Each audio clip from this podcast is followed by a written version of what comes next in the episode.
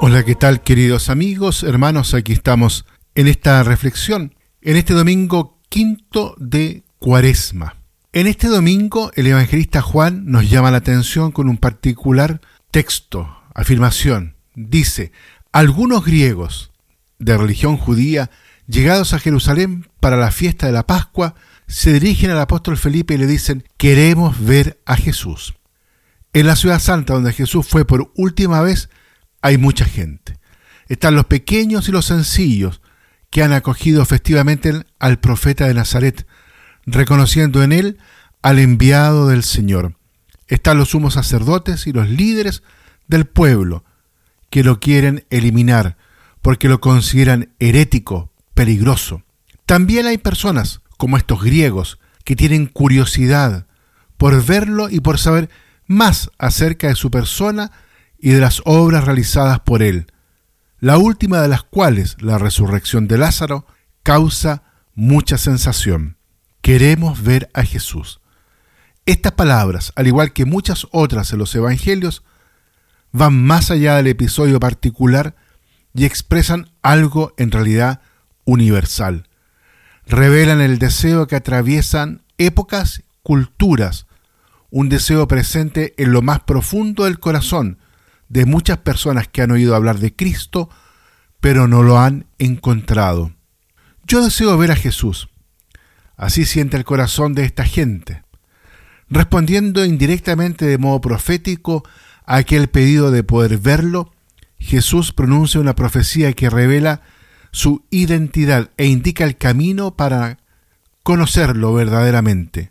Ha llegado la hora de que sea glorificado el Hijo del Hombre, es decir, es la hora de la cruz, es la hora de la derrota del demonio, príncipe del mal, y del triunfo definitivo del amor cercano y misericordioso de Dios, del amor entrañable de Dios.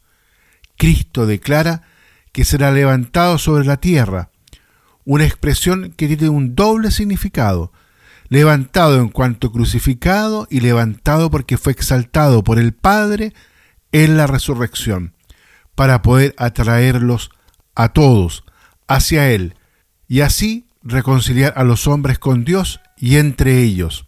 La hora de la cruz, la más oscura de la historia, es también la fuente de salvación para todos los que creen en Él.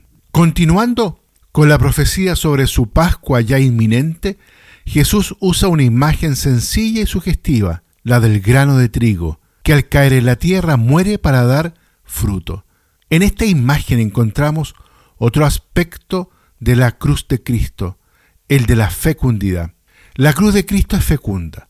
La muerte de Jesús, de hecho, es una fuente inagotable de vida nueva, porque lleva en sí la fuerza regeneradora del amor de Dios. Inmersos en este amor por el bautismo, los cristianos pueden convertirse en granos de trigo y dar mucho fruto, al igual que Jesús. Pierden la vida por amor a Dios y a los hermanos. Por este motivo, a aquellos que también hoy quieren ver a Jesús, a los que están en búsqueda del rostro de Dios, a quien recibió una catequesis cuando era pequeño y luego no la profundizó más y quizás ha perdido la fe, a muchos que aún no han encontrado a Jesús personalmente. A todas estas personas podemos ofrecerles tres cosas, el Evangelio, el crucifijo y el testimonio de nuestra fe, pobre y sin embargo sincera.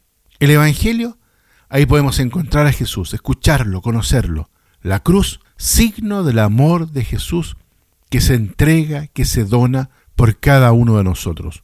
Y luego, una fe que se traduce en gestos sencillos de caridad fraterna, pero principalmente la coherencia de vida entre lo que decimos y lo que vivimos, coherencia entre nuestra fe y nuestra vida, entre nuestras palabras y nuestras acciones.